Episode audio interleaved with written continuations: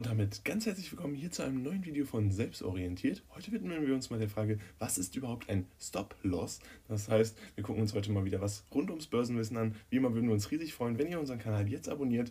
Ansonsten würde ich sagen, starten wir direkt mit dem Video. Wie immer soll das Ganze zweigeteilt sein. Zuerst gucken wir uns uns an, was die Definition eines Stop-Loss ist, was ist es konkret und dann gucken wir uns auch nochmal an, was sind die Vor- und Nachteile, die so ein Stop-Loss bietet. Die Definition startet direkt damit rein, dass ein Stop-Loss praktisch ein automatischer Auftrag ist zum Aktienverkauf. Das heißt, ihr stellt ähm, das vorher ein. Ähm, das wird vorher, besonders wenn ihr euch bei einer Aktie nicht mehr so ganz sicher seid, ob die nachhaltig äh, wachsen wird, beziehungsweise ob die vielleicht einen enormen Crash haben wird, da stellt ihr ein, ab dem und dem Wert wird das Ganze verkauft und dann ist es sozusagen ein automatischer Auftrag an euren Broker, dass ab einem bestimmten Wert verkauft wird. Das heißt, der Verkauf findet statt, sobald der Kurs erreicht oder unterstritten wird. Das heißt, wenn ihr zum Beispiel eine Aktie, die aktuell bei 25 Euro notiert, ähm, einstellt, okay, bei 20 Euro soll sie verkauft werden, der nächste Kurs aber bei 19,80 Euro ist, dann wird sie natürlich nicht für 20 Euro verkauft, sondern für 19,80 Euro weil das Angebot natürlich nicht da ist, die für 20 Euro zu verkaufen. Niemand kauft sie für 20 Euro,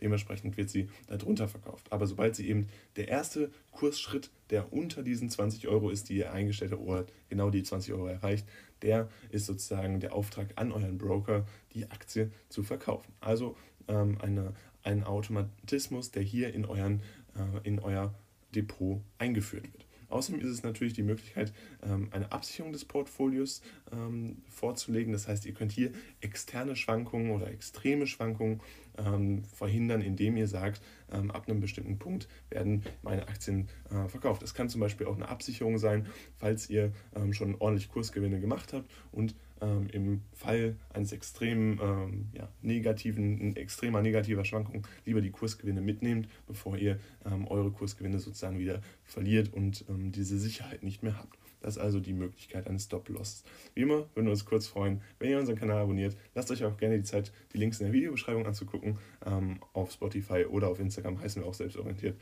Hört da gerne mal rein. Ansonsten würde ich sagen, geht es direkt zu den Details über.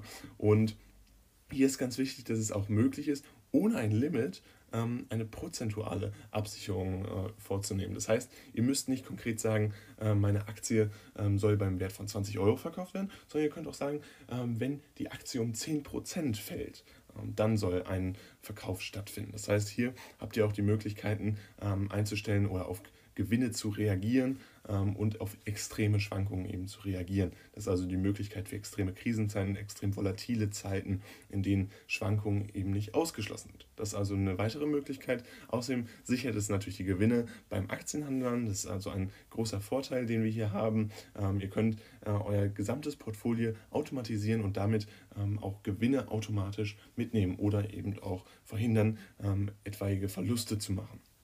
Das ist die Möglichkeit, die hier für euer Portfolio gegeben ist. Da müsst ihr euch nicht jeden Tag mit eurem Portfolio auseinandersetzen.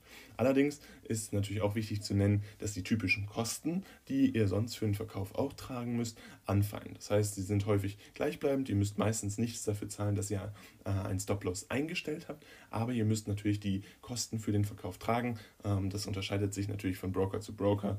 Ähm, Trade Republic, Comdirect, Consorsbank, OnVista, das sind alles verschiedene Broker, die alle verschiedene Kosten haben. Da müsst ihr euch vorher informieren. Meistens müsst ihr das aber erst, ähm, diese Kostenbedingungen auch akzeptieren und bekommt auch schon, bevor ihr den Stop-Loss abschließt, ähm, die Möglichkeit, hier nochmal ähm, die Kostenaufschlüsselung zu sehen, falls dann der Verkauf auftritt, auch zu sehen, ähm, wie viel sich das auf eure, ähm, ja, auf eure Gewinne auswirkt. Also ganz wichtig, ähm, hier immer Augen auf. Wie immer, keine Anlageberatung, die ich hier gegeben habe, sondern nur ein ja, allgemeines Erklärvideo. Ich würde mich freuen, wenn ihr unseren Kanal abonniert. Ähm, hier gibt es jeden Tag neue Videos und natürlich auch Bilder für euch auf Instagram. Gerne könnt ihr auf unseren Podcast in Spotify reinhören, aber auch auf allen anderen gängigen Plattformen. Lasst jetzt gerne ein Like da, abonniert unseren Kanal. Wir sehen uns beim nächsten Mal wieder. Vielen Dank fürs Zuschauen und haut rein.